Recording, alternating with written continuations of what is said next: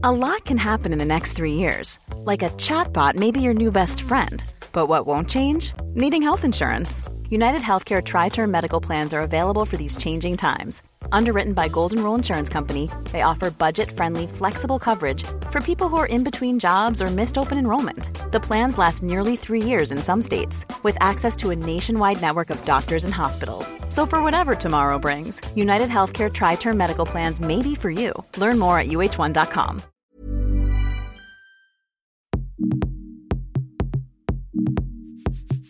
Salut, c'est Alix, votre dévouée hôtesse d'afficher. Aujourd'hui, je suis ravie de vous annoncer que cet épisode a été réalisé en partenariat avec Disney+, à l'occasion de la sortie de la série Dollface sur leur plateforme. Je tiens donc à les remercier chaudement et je vous conseille de foncer assister aux aventures délirantes de cette nouvelle bande de copines dans Star sur Disney+. Juste après cet épisode d'affiché, bien évidemment. Bonne écoute If you're here, it means you need some help getting back. Back to spending time with other women. Women need each other now more than ever. I just don't know how to act in a big group of girls. Here's to second chances for old friends. This is gonna be more fun for me if we're all drunk. Hey, Dollface. Uh, don't. What? Don't call me Dollface. Yes, En regardant le top 100 des meilleures séries avec une bande de potes sur Sens Critique, je suis tombée sur de nombreuses séries qui dépeignaient des amitiés certes mixtes, mais avec une claire prédominance du genre masculin. Dans New Girl, How I Met Your Mother, The Big Bang Theory, Freaks and Geeks et j'en passe, il ne semble y avoir de la place que pour une, voire deux femmes à la limite. Et la plupart du temps, elles ne servent que de love interest pour les personnages masculins. C'est ce qu'on appelle le syndrome de la schtroumpfette. Heureusement, de ce top 100 très varié se dégage un autre genre de série qui, pour le coup, ne met en scène que des amitiés exclusivement féminines, le groupe de copines. Dollface, Sex and the City, Desperate Housewives, The Bold Type. Quelle joie, en tant que femme, d'en voir d'autres se lier d'amitié sur mon petit écran. Cependant, l'identification n'est pas toujours aussi facile, car les séries de bandes d'amis souffrent de représentations faussées des bandes de femmes et manquent parfois cruellement de sororité et d'inclusivité. Alors je pense que c'est le devoir de ce podcast de décortiquer tout ça. Bienvenue dans Affiché. Boys, take his gun. Quand on a une plage dans la tête, What you got between your legs is your business, and what I got is You may mine. not be able to fight like a samurai, So fat. but you can at least die like a samurai. et ne pas laisser le cinéma français tranquille. empieza el matriarcado. Bonjour à toutes et à tous et bienvenue dans Affiché, le podcast qui met les femmes en haut de l'affiche en discutant de films et de séries à travers un angle féministe. Je suis Alix, responsable des podcasts chez Mademoiselle et aujourd'hui, je suis particulièrement heureuse puisque je peux vous annoncer pour la première fois qu'un épisode d'Affiché est sponsorisé à l'occasion de la sortie en France de Dollface, la série de Jordan Weiss avec Shay Mitchell, Kat Dennings et Brenda Song, entre autres. Je tiens donc à remercier chaleureusement Disney Plus Star de nous faire confiance. Et puis Dollface, bah, c'est l'histoire de Jules, euh, qui vient de se faire plaquer par son mec et qui décide de renouer avec ses deux amies, Madison et Stella, qu'elle a perdu de vue à cause de son ex-relation. Commence alors la difficile reconquête de sa bande de potes, qui donne lieu à des situations comiques et improbables. Et justement, puisqu'on parle de ça aujourd'hui, on va discuter ensemble des séries qui mettent en scène des bandes d'amis, des bandes d'amis IES, des groupes de femmes, qui au-delà du lycée et de la fac décident de rester amis et de traîner ensemble, donc pas des bandes d'amis circonstancielles. Mais vous vous en doutez, je vais pas partir en monologue. J'ai donc avec moi des expertes de choix dans cet épisode. On a Zineb Bayad et Joséphine Jovet euh, du média 21st Century Women que je vous suggère d'aller checker immédiatement sur Instagram et sur leur site euh, puisqu'il aborde euh, le cinéma avec un nouvel œil, celui de la mise en valeur des femmes qui le construisent. Et je reçois également avec une grande joie Iris Bray, journaliste, autrice et critique de cinéma spécialisée dans le genre et les sexualités et qui vient de sortir un bouquin, donc sous nos yeux, en collaboration avec euh, Myriam Mal, qui parle du male et du female gaze. Euh, female gaze que tu avais déjà théorisé dans Le Regard féminin en 2020 et que j'ai reçu à mon anniversaire. Euh, bonjour à toutes les trois. Bonjour. Je suis vraiment ravie de vous recevoir. Est-ce que vous pourriez vous présenter euh, tour à tour en, en donnant en prime le personnage euh, féminin qui vous re- représente le mieux dans une série qui suit une bande d'amis IES Zineb, on commence par toi Alors, bon, bonjour, je m'appelle Zineb Bayad et euh, du coup, je suis rédactrice euh, chez 21st Century Women avec euh, Joséphine et euh, trois autres amis qui n'ont pas pu être là. Et je pense que... Ça aurait fait un grand podcast à 10. oui, c'est ça. Du coup, si je pouvais... Enfin, le personnage auquel je suis le plus attachée dans une bande d'amis, je pense que ce serait Rachel Green de Friends. Barry, remember me? I'm the girl in the veil that stomped on your heart in front of your entire family. Oh God, and now I'm gonna have to return the ring without the ring, which makes it so much harder. Donc c'est une bande mixte, mais euh, je pense que c'est euh, quelqu'un avec qui j'ai grandi mm. et qui m'a beaucoup plus appris sur euh, le fait d'être adulte et d'être une femme adulte et d'avoir des femmes amies que n'importe quelle série de jeunes adolescentes en tout cas. Trop bien, merci beaucoup. Et toi, Joséphine? Euh, Donc moi, Joséphine, j'ai 22 ans. Je suis cofondatrice de 21st Century Woman, du coup, avec euh, Zineb et trois autres copines qui n'ont pas pu être là. et euh, moi, euh, la femme qui me représente le plus dans une série de groupes d'amis, ce serait Jane de The Bold Type. I feel like a fraud. We work for this magazine that's all about having the most amazing sex ever, and you guys are having the most amazing sex, and Jacqueline obviously is. I can't tell Jacqueline. I just need to figure out a way to have an orgasm. C'est aussi un peu euh, plus mon modèle parce qu'elle est hyper, elle est hyper ambitieuse, elle est super engagée, elle utilise vraiment euh, sa plateforme pour parler euh, de choses qui l'intéressent. Euh, bon, moi je fais ça, euh, bon dans un cercle un peu plus restreint vu que j'ai pas, euh, j'ai pas la même plateforme qu'elle, mais puis c'est avec mes amis, avec ma famille, etc. Donc ouais, c'est vraiment mon modèle. Voilà. Mm. The Bold Type, c'est donc l'histoire de trois femmes qui travaillent dans un média américain ouais, et dans un, un, média magazine, féministe. Ouais. Voilà. Voilà, c'est ça. Merci beaucoup, Joséphine. Et toi, Iris? Moi, je m'appelle Iris, euh, je suis critique et autrice. Euh, je viens de sortir, enfin, euh, j'ai écrit un texte dans un livre qui s'appelle Sororité, donc euh, je pense à cette notion de sororité euh, de Ouais. manière un peu omniprésente depuis euh, un certain temps. Euh, et moi, si je devais choisir une personne, bah, je pense que ce serait Jenny dans The L Word. Do you hear that? Oh my god, it's Monet. Monet has come back from the dead and he wants me to give you a message. He says, I am so sorry for sitting in front of my pond in France and sketching those water lilies and using the water lilies as actual inspiration. Je m'identifie pas mal euh, à ce personnage depuis un certain nombre euh, d'années et je trouve que c'est un très bon euh, cheval de Troie. Et bon, même si elle devient odieuse à partir d'un certain moment, j'espère que ça ne m'arrivera pas et que je ne tuerai pas de chien. Mais, mais je, ouais, c'est un personnage qui m'est cher. Trop cool. Merci beaucoup à toutes les trois. Aujourd'hui, on va donc discuter de la représentation des femmes dans les séries qui se concentrent sur les girls bands, entre guillemets, les bandes d'amis. Euh, mais pas les bandes d'amis, donc circonstancielles, comme je disais, celles qu'on a au lycée ou à la fac, comme dans Gossip Girl ou Pretty Little Liars. Mais les groupes d'amis à l'âge adulte, celles qui ont choisi de rester potes. Et euh, on a pléthore d'exemples, hein, puisqu'on a Sex and the City d'abord, qui a certainement frayé un sacré chemin euh, dans les années 90 pour ce genre de programme. On a aussi Desperate Housewives dans les années 2000, avec euh, on a aussi euh, The L Word, Dylan Shaken et euh, Girls de Lena Dunham pour les années 2010. Et je précise que ces deux dernières, enfin, je précise à chaque fois euh, les, les créatrices de ces deux dernières séries parce que euh, elles sont encore trop rares, les femmes qui passent derrière la caméra pour réaliser ce genre de programme qui pourtant euh, les concerne directement. Donc, on va commencer avec un petit historique pour remettre un peu de contexte. Euh, depuis quand les groupes de femmes sont-ils au centre des séries? Leur représentation a-t-elle eu un impact sur la société et la façon dont elles euh, euh, voient et traitent euh, les femmes? Je me tourne vers toi, Iris, qui Ouais. C'était une question que je m'étais posée dans un livre que j'ai écrit qui s'appelle Sex and the Series, où, j'avais découvert une série qui s'appelle Les Craquantes, euh, où c'est un groupe de femmes euh, âgées, euh, ménopausées, qui euh, vivent en fait ensemble et qui ont encore une sexualité. Et pour moi, c'est vrai que c'était un peu un choc de découvrir cette euh, série des années 70, parce que à la fois, ça montrait déjà qu'on pouvait vivre sans hommes, et puis aussi qu'on pouvait encore avoir du désir, même à 90 ans. Ouais. Et c'est pas quelque chose qu'on dit en fait euh, souvent. Donc je m'étais dit que Ouais. ben, voilà, il fallait, il fallait euh, entretenir tout ça. Donc en fait, la sororité. Ça existe depuis euh, longtemps. Ce qui est nouveau, je pense que c'est ce qu'on en attend en fait aujourd'hui. Et je pense qu'on va aussi beaucoup plus loin dans les représentations de sororité aujourd'hui avec comme par exemple The Handmaid's Tale, qui pour moi est une très grande série sur la sororité, même si Mm. elle n'est pas toujours perçue comme ça. Mais on voit vraiment des femmes qui s'organisent entre elles pour faire basculer le patriarcat, qui a un autre nom dans la série. Mais, euh, mais pour moi, voilà, je pense que c'est, il y a un fil en fait historique, mais je pense qu'aujourd'hui on en a encore plus besoin. Ouais, c'est clair. Et moi, j'ai l'impression aussi, euh, enfin, de ce que j'entends, parce que moi, j'étais pas née quand euh, Sex and the City est sorti. Euh, mais euh, que ça a vraiment changé aussi la façon dont on parle sexualité euh, pour les femmes. Enfin, je sais pas ce que vous en pensez, mais le personnage de Samantha, j'ai l'impression qu'il a vraiment marqué les esprits. Ah bah moi je me souviens. Moi j'étais adolescente quand, quand, quand c'est sorti et c'est vrai que c'était. moi je me souviens précisément d'où j'étais assise dans la première fois que j'ai vu ce programme-là. Et ce Ah qui- ouais Oui et surtout en fait ce qui était très intéressant c'est que je comprenais pas toutes les blagues. Et c'est là où je me suis dit tiens si je comprends pas les blagues c'est qu'il y a plein de trucs que je connais pas.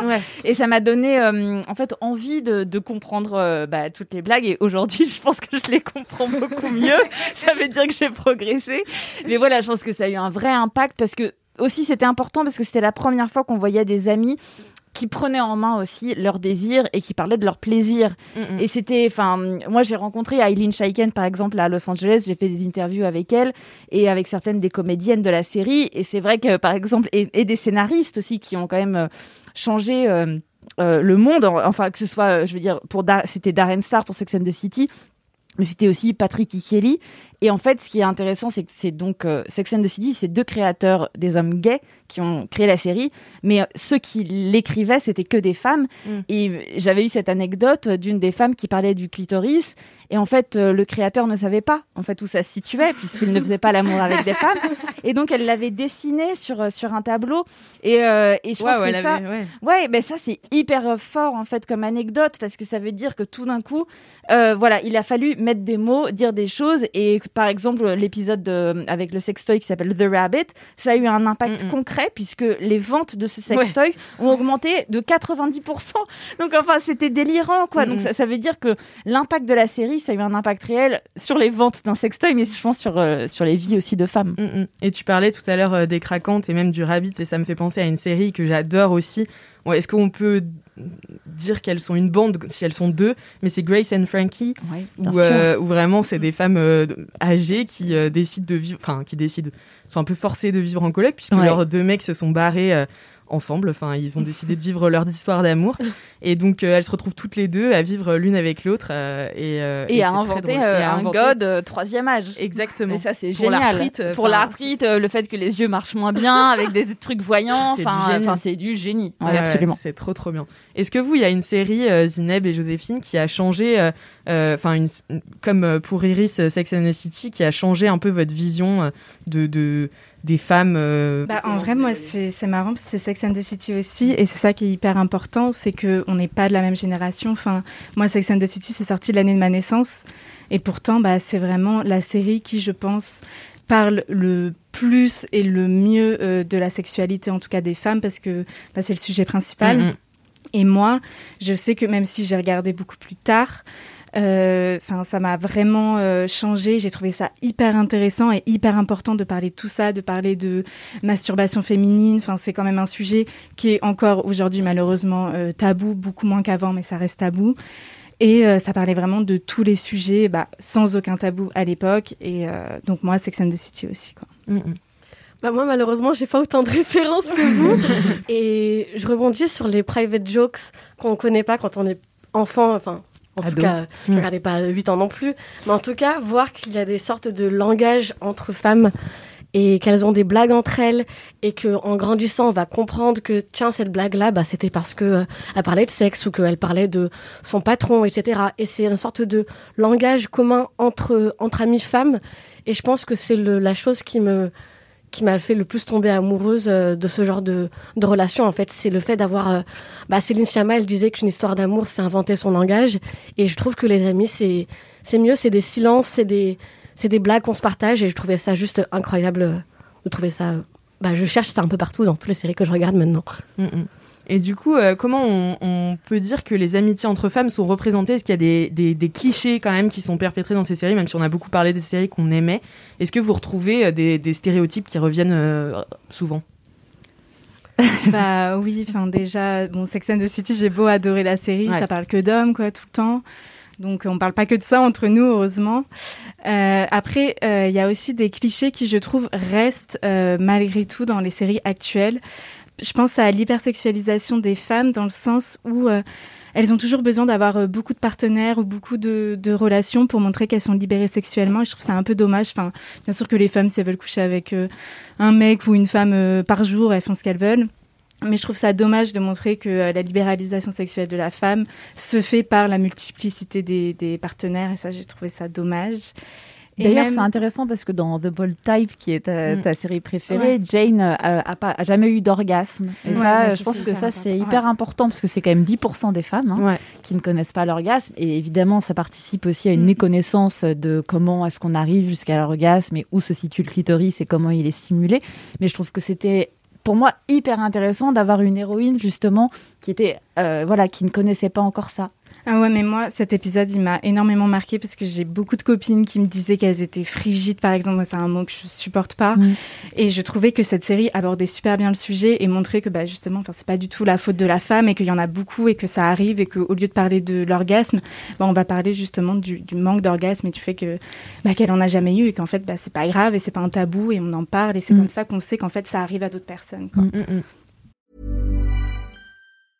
When you're ready to pop the question, the last thing you want to do is second guess the ring. At Bluenile.com, you can design a one-of-a-kind ring with the ease and convenience of shopping online. Choose your diamond and setting. When you find the one, you'll get it delivered right to your door. Go to Bluenile.com and use promo code LISTEN to get $50 off your purchase of $500 or more. That's code LISTEN at Bluenile.com for $50 off your purchase. Bluenile.com code LISTEN.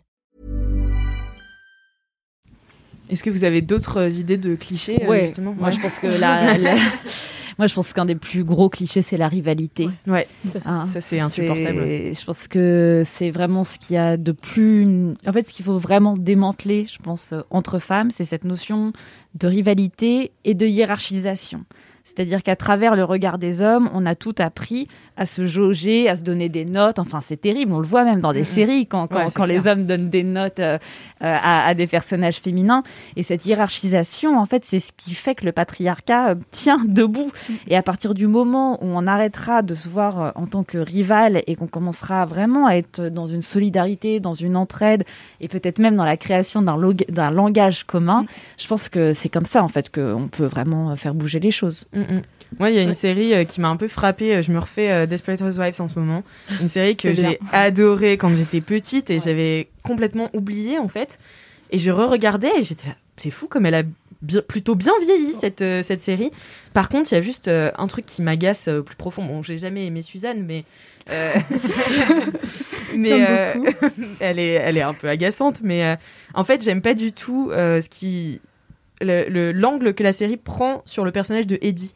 Hmm. qui est quand même un personnage, euh, bah, pareil, libéré sexuellement, euh, qui voilà aime s'habiller sexy, euh, qui est. Mais en fait, comme j'ai l'impression que la série l'a fait un peu passer pour, la, connasse du quartier de service, alors qu'en fait, quand tu écoutes ce qu'elle dit, c'est la seule qui est à peu près honnête. C'est la mm. seule qui, euh, euh, en fait, euh, quand Suzanne vient lui demander si elle peut sortir avec un gars qu'elle a déjà date, elle a dit bah non, ça me dérange. Et c'est Suzanne qui respecte pas. Mm. Et enfin, c'est la seule qui veut en plus se faire des amis. Enfin, mais il me semble qu'il n'est pas accepté du tout dans le groupe. mais si, si je sais pas si mes souvenirs sont bons, mais elle n'a pas d'enfant. Non, elle n'a pas d'enfant. Et, ça, c'est autre chose, en fait. Hein. c'est le fait que les femmes qui n'ont pas d'enfants sont moins valorisées dans les mm. séries et sont moins valorisées par les groupes de femmes qui en ont et qui souvent, du coup, les méprisent ou les ostracisent ou les regardent différemment. Et, et, je pense que ça, on touche à quelque chose d'extrêmement tabou, c'est-à-dire comment est-ce qu'on va parler de la maternité entre femmes et entre celles qui ont des enfants et celles qui n'ont pas d'enfants. Et peut-être que vous, c'est pas un sujet qui vous, qui vous préoccupe par votre âge, mais moi, c'est un sujet qui me préoccupe un peu plus, c'est-à-dire comment est-ce que ça s'est représenté dans les séries. Et pour moi, ça reste une des choses les moins représentées, c'est la question de, du désir d'enfant ou du non-désir d'enfant. Et ces conversations-là, elles n'existent pas encore dans les séries. Et je pense que c'est hyper important qu'on y arrive. Bah, elle existe dans Desperate Housewives, puisqu'au début, Gabrielle veut pas d'enfant. Mm. Et elle se fait piéger par son mec qui, enfin, qui bidouille, qui bidouille sa, sa pilule. Oui, bien sûr, mais bon, ça, par exemple, c'est un enfer. Elle reste avec le gars et j'étais là, j'avais oublié ça. C'est ouais, mais ça, par exemple, en fait, c'est c'est c'est passible en fait de bah d'aller, tu vois, c'est hyper grave. En fait, c'est la bah même chose qu'on a vu dans le film énorme, de mm, mm. Sophie Le Tourneur.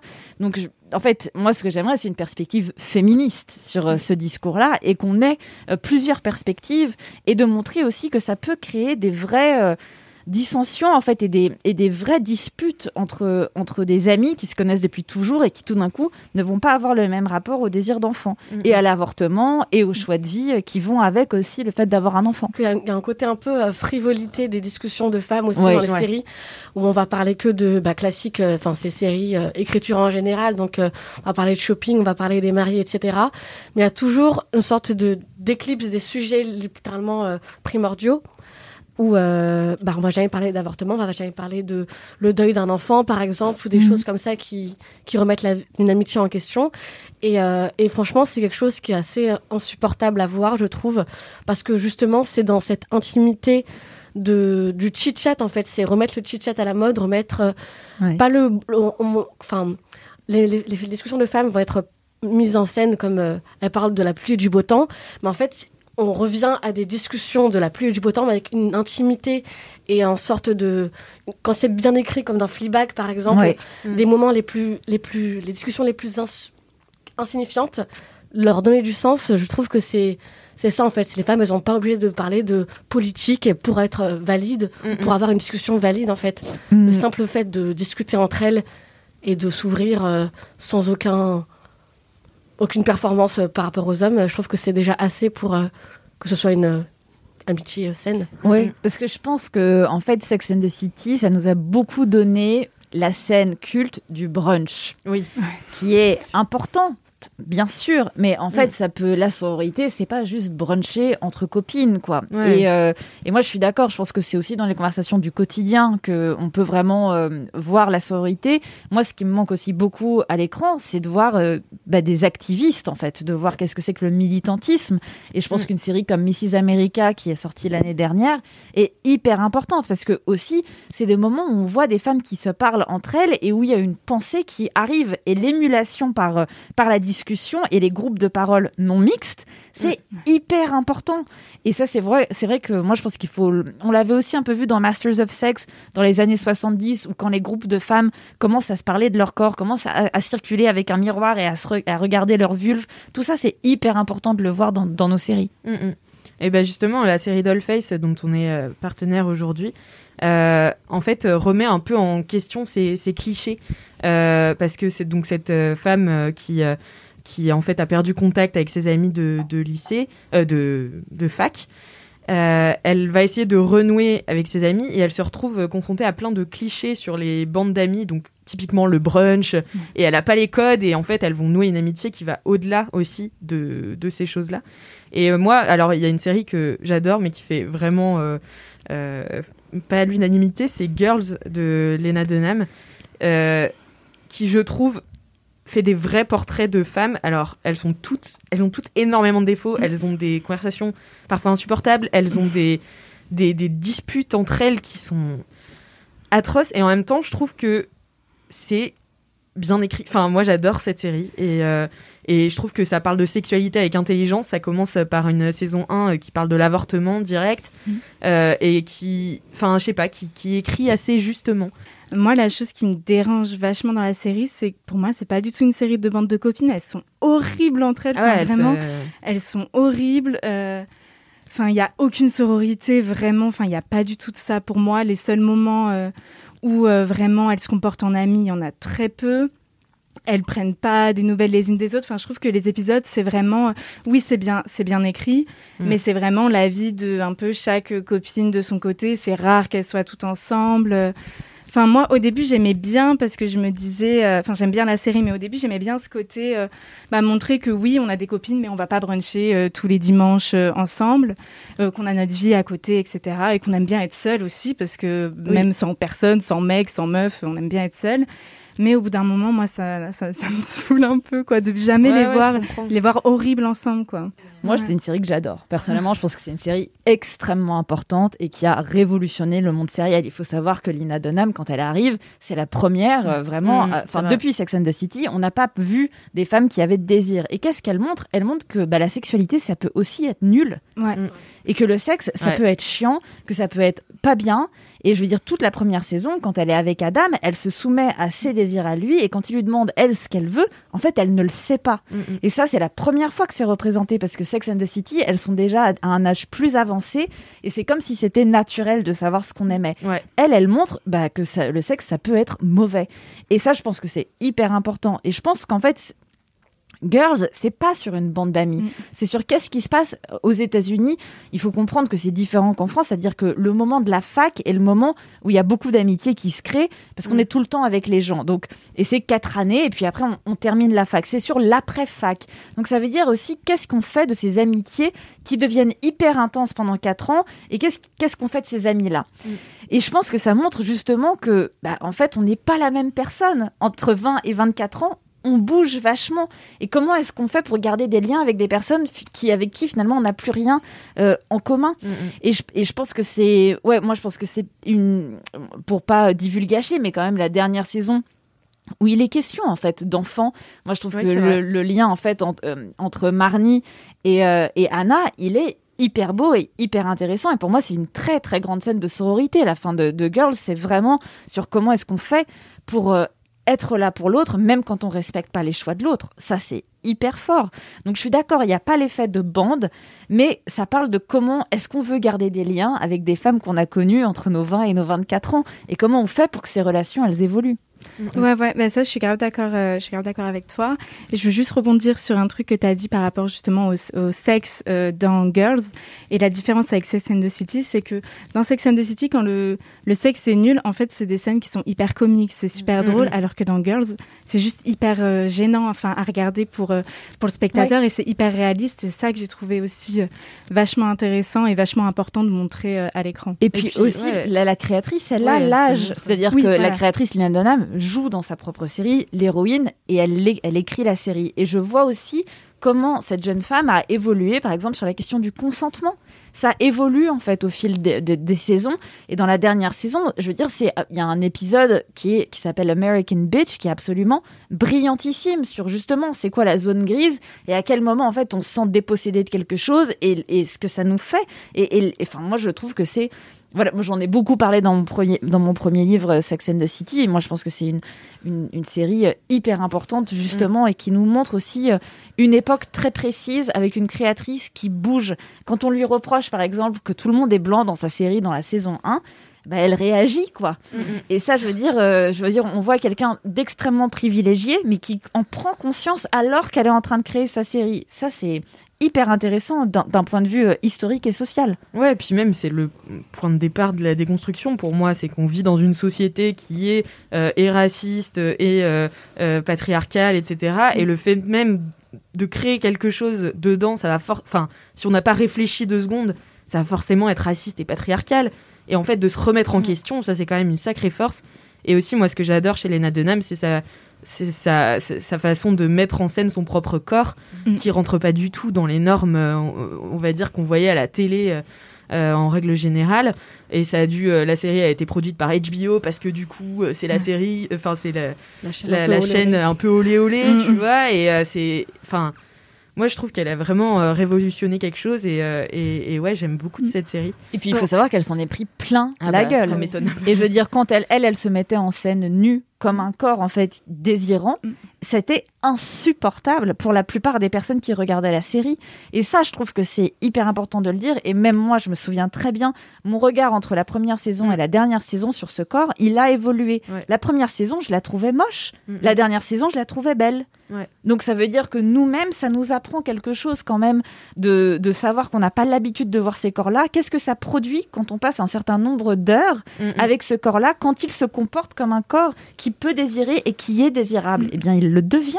Mm, mm. Ouais, c'est clair. Et je veux juste euh, euh, dire, enfin revenir sur. Bah, moi, j'ai pas vu Girls, par exemple. J'ai vu que quelques, quelques premiers épisodes, et après j'ai lu euh, bah, déjà Section de Series, et et puis j'en parlais avec Jo parce qu'elle a regardé, et du coup, elle me disait un peu ses réactions, comment elle appréciait cette, ce nouveau regard.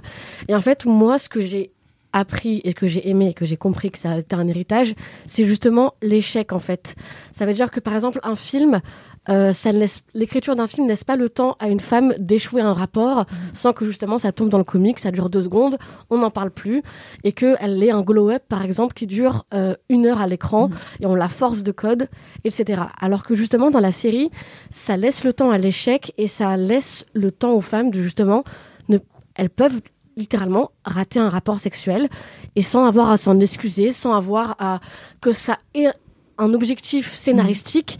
Et c'est juste des choses qui arrivent. Et, et franchement c'est toujours rafraîchissant de voir ça parce que on en est arrivé à une sorte de féminisme libéral euh, 3.0 où euh, les femmes, elles sont mauvaises au lit Ah bah absolument pas. Je vais te montrer avec cette série-là que elles sont justement des, elles courent toutes les jupons, c'est des donjons. On a dépassé ce stade de de la petite traînée de la rue. Non, c'est fini ça.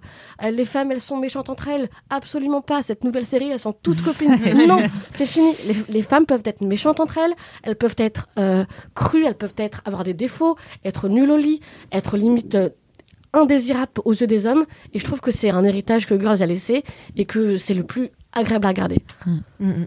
C'est vrai. Et euh, on a parlé, du coup, on a, on a évoqué euh, ça dans Girls, euh, que Lena Dunham, on lui a reproché euh, un peu le, le too much weight hein, dans sa série. Mm. Euh, il en est quoi de la représentativité dans les, dans les groupes de femmes?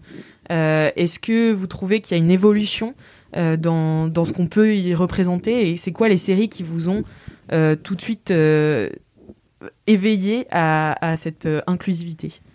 Bon, Insecure pour moi, euh, je pense que c'est hyper important. Euh, déjà, je me suis rendu compte moi, euh, donc moi je suis une femme blanche, en regardant la série, qu'il y avait aussi des blagues que je ne comprenais pas. Mm. Et ça, j'ai trouvé ça hyper important parce que je me suis dit que voilà, c'était et de, de me rendre compte aussi euh, de ma couleur de peau. Parce que je pense que quand on est une spectatrice blanche et qu'en Mm. fait on ne voit que des héroïnes blanches tout le temps, Ouais. euh, on ne se pose plus cette question-là. Et en fait, de voir des héroïnes noires qui avaient leur propre langage, qui avaient leur propre, propre blague, et que, auxquelles j'avais pas accès à tout, bah, je trouvais ça en fait très important comme euh, réveil et éveil pour ma part. Bah, pour moi, ce serait The Bold Type, du coup. Parce que même si après au niveau des corps, c'est pas du tout comme euh, Girls, où Mm. pour moi Anna, ça reste quand même la- le seul personnage euh, principal d'une série qui a un corps vraiment lambda, qui rentre pas dans les normes euh, actuelles de beauté. The Bold Type, ça a quand même vachement essayé de jouer au niveau de la représentation, donc euh, des origines, mais également de la sexualité. Mm. Euh, on a quand même un personnage euh, lesbien qui est voilé, qui est musulmane. Mm. Euh, Enfin, pour moi, c'était hyper intéressant. Et je sais que ça a été quand même vachement critiqué. Enfin, il y en a beaucoup qui ont dit que c'était un peu too much, que Bubble Tap essayait de mettre trop de, de, genres différents, de représentations différentes. Mais en fait, je pense pas que ce soit un problème. Enfin, pour moi, ça l'est pas parce que la représentation, c'est hyper important euh, à l'écran, que ce soit au cinéma, dans les séries, etc. Donc, euh, moi, j'ai trouvé ça vachement intéressant de montrer justement euh, tout, tout ça, quoi, avec le personnage d'Adena en particulier. Moi, du coup, je pense pas que j'ai grandi avec ça. Dans le sens où, moi, quand j'étais petite avec mes sœurs, euh, on avait tout le temps, enfin, tous les, enfants, on a l'habitude de voir un groupe d'amis. Et euh, quand on regarde les Wings, on dit Ah non, toi t'es Bloom, ah non, moi je suis Musa. Bah, par exemple, moi je vais être Flora. Et quand on regarde les Totally Spies, ça va être Alex. Et puis en grandissant, j'ai vu que, bah tiens, Friends, euh, il n'y a pas a pas d'arabe à laquelle tu pourras te assigner d'habitude. Enfin, d'habitude, je m'étais en mode, automatiquement, il y a une fille qui est racisée, qui n'est pas blanche. C'est ton moment de te dire, ah, c'est moi en fait, et trouver un modèle, etc. Et puis maintenant que j'ai grandi, je trouve toujours pas. Je trouve plus ça. Mais d'un côté, c'est plus un besoin complètement euh, égoïste. J'aurais bien aimé grandir avec un modèle euh, qui me ressemblait. Mais là, peut-être que j'ai dépassé, que j'ai réussi à me construire au-delà des images des séries. Donc plus le cinéma, par exemple, où j'ai regardé des films qui proposaient plus de diversité. Mais en tout cas, euh, dans les séries d'aujourd'hui, euh, à part dans Scam, je pense que c'est la Mhm. dernière série, Mm. où j'ai vraiment pu j'ai tellement aimé que j'arrête toutes les langues parce que je me suis dit si on a une arabe je vais la regarder par en français en espagnol en tout et du coup bah en attendant euh, j'ai hâte de voir ce que ça pourrait donner Ouais. Et puis il y a aussi au niveau de l'âge, je trouve qu'il y a un, un point hyper important pour les femmes. Euh, les actrices euh, au-delà de 40 ans euh, jouent déjà à 40 ans, t'es sûre t'es la mère de quelqu'un, Mm.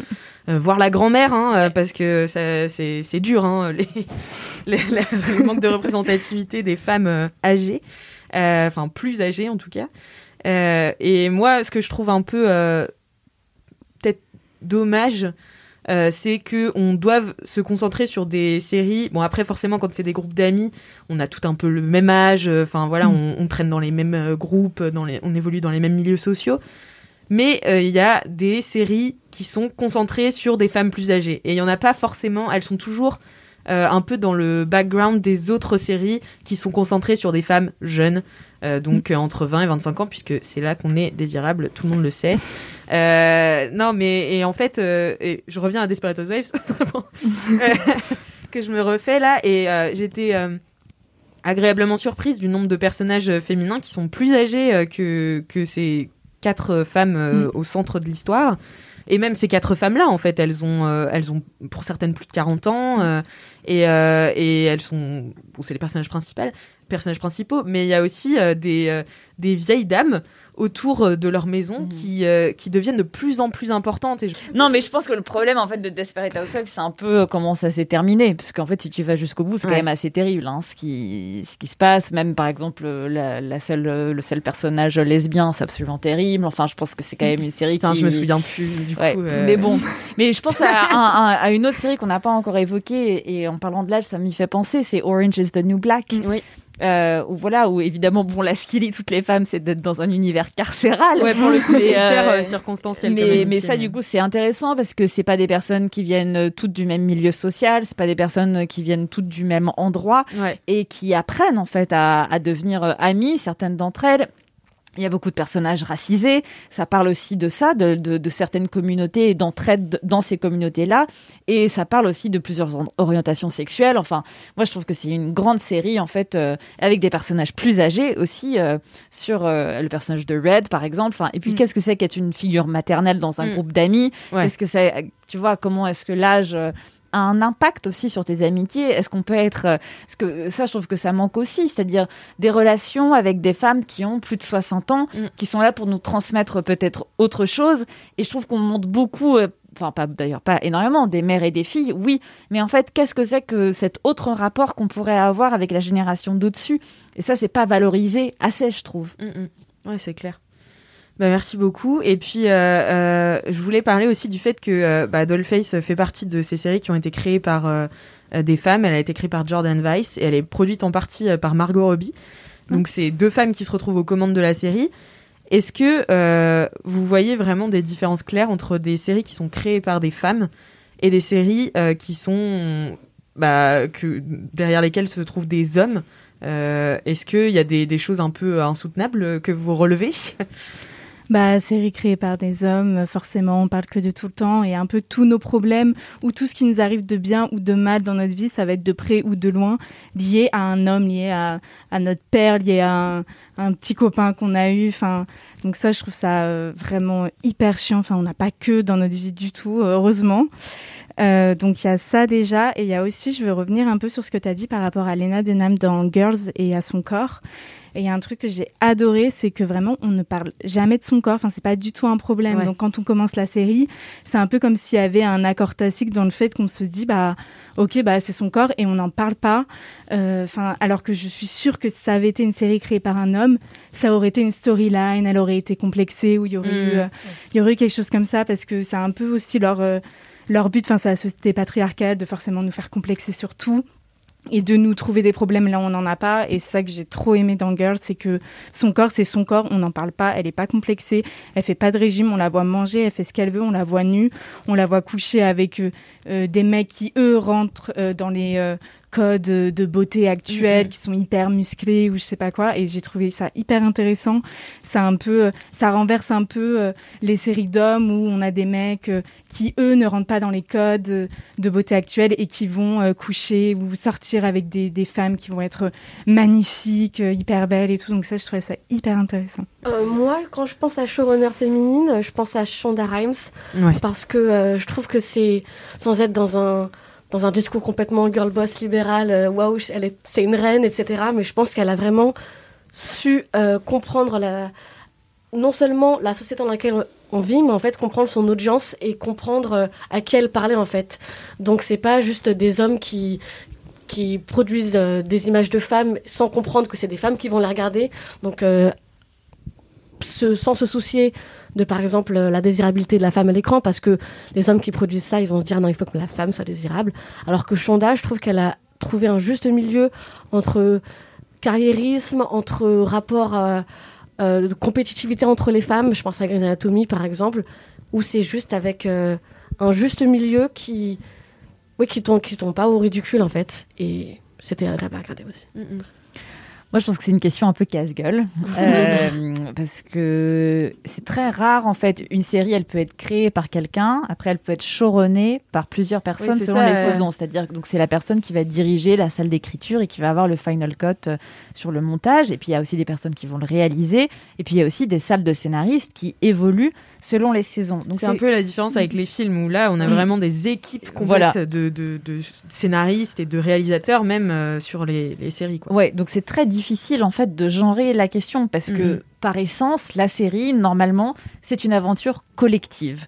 Il y a une seule série où il y a eu que des femmes qui ont écrit la série, c'était I Love Dick, qui a été créée par Sarah Gubbins et Joey Soloway. Euh, donc c'était la première fois que ça arrivait à Hollywood, on était en 2017, il me semble, ou 2018. Donc c'est difficile en fait de, de dire que c'est une question genrée. Mm. Euh, Sex and the City, s'il n'y avait pas eu des hommes, Darren Star et Patrick E. Kelly, ça n'aurait jamais existé. Donc encore une fois, il faut, et même si c'est pas eux qui ont écrit les épisodes, il faut quand même voir que grâce à certains hommes, on a réussi à Bien avoir sûr. des œuvres importantes.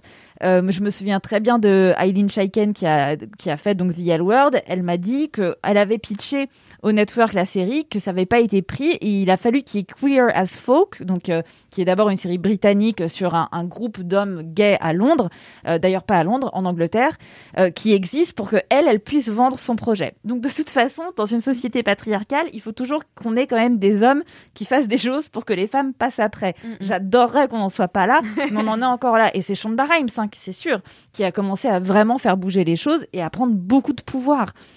Donc c'est grâce à ces femmes-là que les choses évoluent, mais voilà, c'est pas parce que c'est une femme qu'on va forcément avoir des représentations féministes, et c'est pas parce que c'est un homme que ça va être forcément dans la caricature non plus. Si évidemment qu'on voit quand même qu'il y a une vraie corrélation.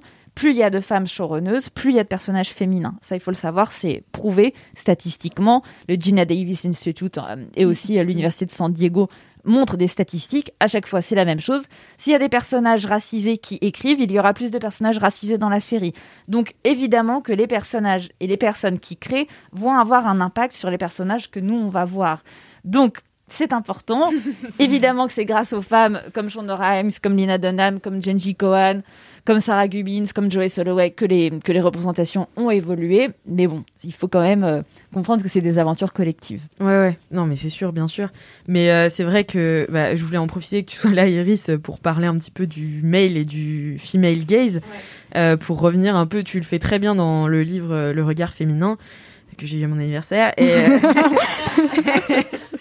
euh, et dès l'introduction, en fait, tu redéfinis euh, ce que c'est que le male et le female gaze, et je trouve ça intéressant euh, que ce soit pas, en fait, euh, le male gaze, c'est pas forcément fait par un homme, et le female gaze n'est pas forcément fait par une femme, et, euh, et ça, c'est hyper intéressant.